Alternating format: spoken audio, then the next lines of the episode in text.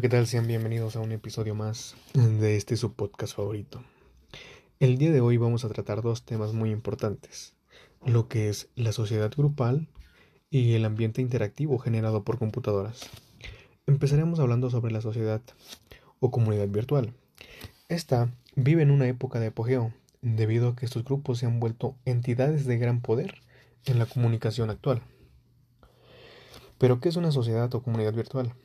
Según José Sánchez Villaseñor, en general, las comunidades reales y las virtuales se definen por su unidad de propósitos.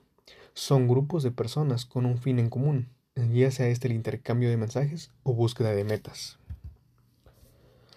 Las comunidades virtuales educativas.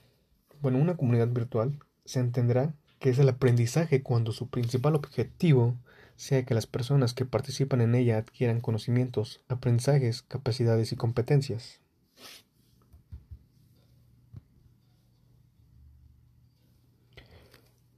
En una red activa, para la interacción y la construcción colaborativa y colectiva del conocimiento que transciende el espacio geográfico y el tiempo. Es lo que son las sociedades grupales educativas. Existen tipos de comunidades virtuales, las comunidades orientadas a grupos y las comunidades orientadas a objetivos.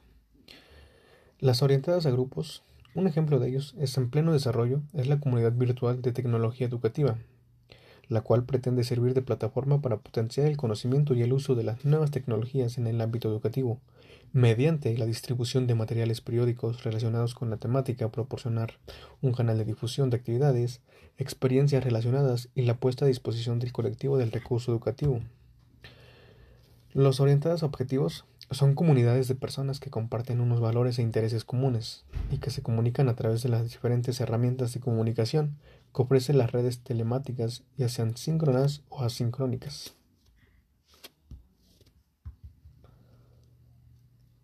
Bueno, pero ¿cómo trabajan? Al abordar el aprendizaje en las comunidades virtuales, forzosamente se debe atender al aprendizaje colaborativo.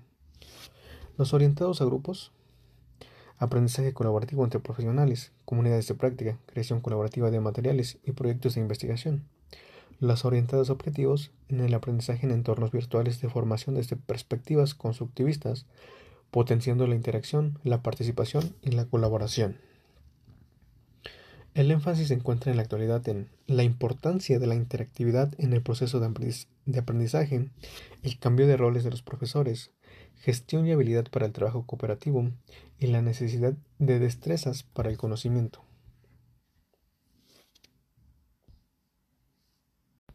A continuación, hablaremos del ambiente interactivo generado por computadoras. Bueno, este ambiente virtual se basa en un aprendizaje colaborativo donde existen de por medio herramientas multimediales, pasando de un ser simplemente un texto en línea a un entorno interactivo de construcción de conocimiento.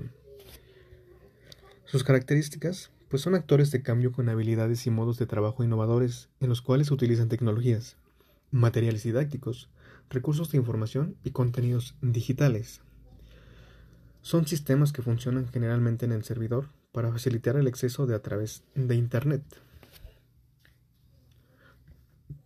Para una planeación tiene fases. Primero, se define el programa a desarrollar.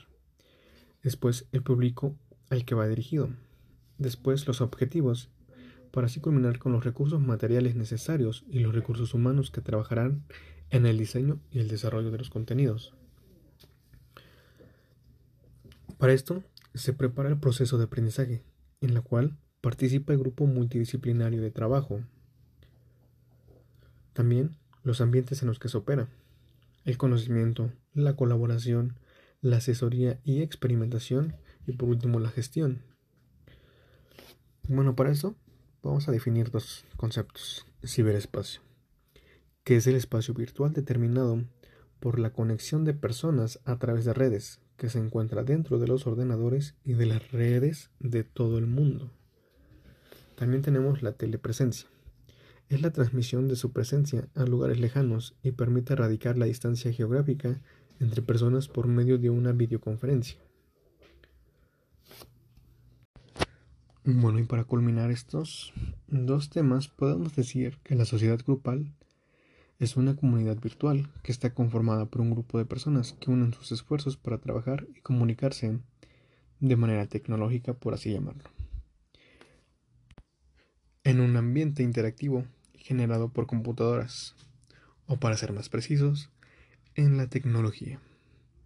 Espero esta información les haya sido de su agrado, esperando volver a encontrarnos pronto en una transmisión más. Gracias. Se despide usted su servidor Martín. Hasta luego.